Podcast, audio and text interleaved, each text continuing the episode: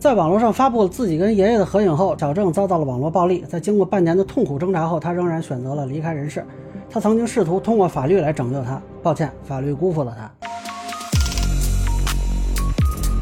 大家好，我是关注新闻和法律的老梁啊。这个事儿呢，我一开始是不想做的啊，很多人给我留言，我都没有回啊，真的是无言以对。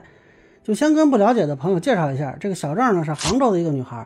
去年七月，他收到了研究生录取通知书啊。当时他的爷爷在医院住院，然后他就跑去把这个消息告诉爷爷，把一张合影就发到了社交媒体。结果呢，这图片啊被一些无良自媒体盗用，然后就招来了网络暴力。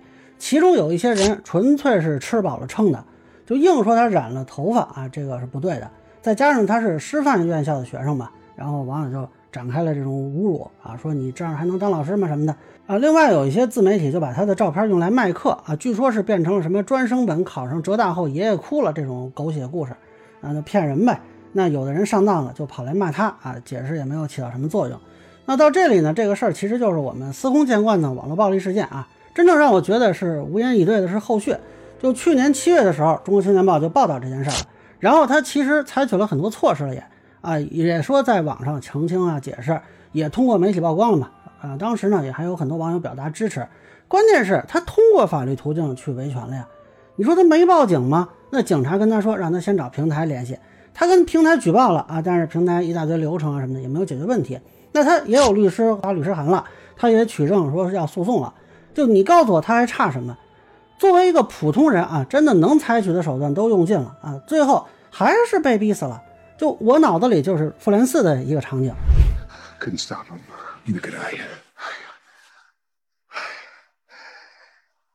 Lost again. Tony, we lost.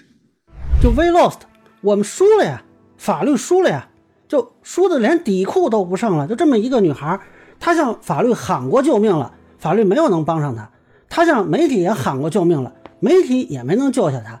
最后他就被死神夺走了。那我还能有什么可说的？然后我就看网上呢，呃，分成了两种情况啊，一种呢是对法律不太了解的网友就在呼吁网暴入刑啊，呼吁网络实名制；另一种呢就是有一些法律圈的老师和律师吧，在跟大家普及说啊，法律上有哪些措施可以制止网络暴力。恕我直言啊，我自己是没有脸去跟大家说什么法律途径，就说这个法律对网络暴力有什么惩处啊？确实有，咱不能说没有，民事上索赔，呃，行政上治安处罚。形式上，对吧？侮辱诽谤啊，寻衅滋事罪是可以追究。就这一套，我去年做刘学周那个题的时候就已经做过了。但他这个事儿跟刘学周是不一样的，就他已经走了法律途径了，走不通啊。那我哪儿还有脸跟大家说让大家去走法律途径啊？他为什么走不通呢？当然，首先很多人看到的是时间成本呀和专业门槛啊。你就像有些明星被骂，人家有专业团队，平均的维权时间也得一半年的。另外呢，如何取证维权走诉讼途径啊？这个事儿就算是有律师，本身也是非常繁琐的嘛，而且也没有哪个律师能担保你一个好的结果。但是我说一个可能会得罪很多人的话啊，就是法律对于目前的网络暴力，只能对其中极少数这个起到一点点约束，对于大多数网络暴力现在是束手无策。就这个问题就在于，很多网络暴力的行为，它开始的时候并不是非常严重的行为。而且往往它是群体的随机的行为，而不是说啊某个个体的就是特定的有注定目的的行为。比如说一个人他骂了你一万句，那这个是好处理的。但是一万个人一人骂你一句，你告诉我怎么处理？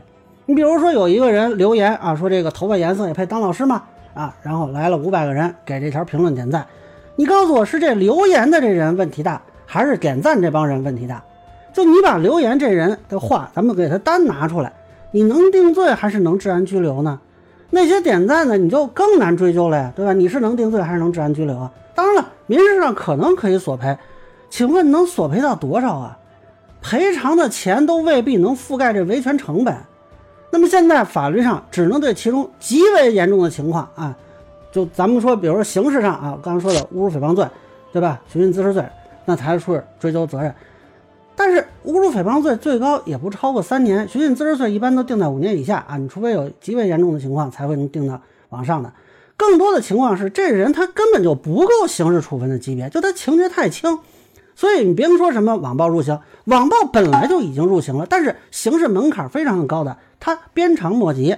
那这个问题怎么办呢？哎，我去年做视频说过这事儿啊，这回我偷个懒，直接放这儿，大家可以参考一下。所以我个人粗浅的看法啊，这个立法层面应该考虑对网暴行为进行更大力度的处置措施，民事层面应当考虑精神损害赔偿的力度加大，跟这个阅读量挂钩。那么一次阅读我索赔一分钱不多吧？行政层面除了对当事人进行拘留等措施，还应该考虑对平台的处置，要求平台封禁相关账号至少一段时间啊。形式上呢，应该明确标准，比如说阅读量超过一百万，是不是就应该按从重情节？啊，一百万如果不行，一千万行不行？导致他人自杀是不是应该算是从重情节？总之，你不能完全停留在五年以下这个档位。更彻底的话，我建议的是对网络暴力单独立法，因为他的这个情况已经不同于以往我们遇到的各种情况了。现行法律对他的制约可能是有限的。那么，网络暴力现在已经到了必须要严加对待的时候。如果刹不住这股歪风，下一个留学生可能现在就坐在电脑前。或者正捧着手机呢。就我去年说这话的时候，还不知道小郑是不是在刷手机。如果是的话，真就是一语成谶。今天我做这个视频，又不知道明天会不会有类似的事情发生。总之，我的观点其实没有什么太大的变化。如果说有什么需要补充的，就是希望未来立法的话，对平台本身的责任加大追究。比如说有了问题，能不能说先行起诉平台，或者先行投诉平台？然后举证责任倒置，让平台去想办法去证明啊！你要说没有网络暴力，你给我证明一下。你要证明不了，你就去想办法给我解决这个网络暴力，让平台去追究那些实不是网络暴力的网民。这比让受害人自己维权可能要有效一些。那相信平台也会想更多的办法来解决现有的问题了。那目前呢，如果就还是这个法律框架，就还是目前的这么一个法律环境，对于网络暴力是很难有效遏制的。我真是觉得。确实要做一些改变了。那以上就是我对女生遭网络暴力去世事件的一个分享。个人浅见难免说了，有欢迎不同意见小伙伴在评论区弹幕里给我留言。如果你觉得说的还有点意思，您可以收藏播客老梁不郁闷，方便收听最新的节目。谢谢大家。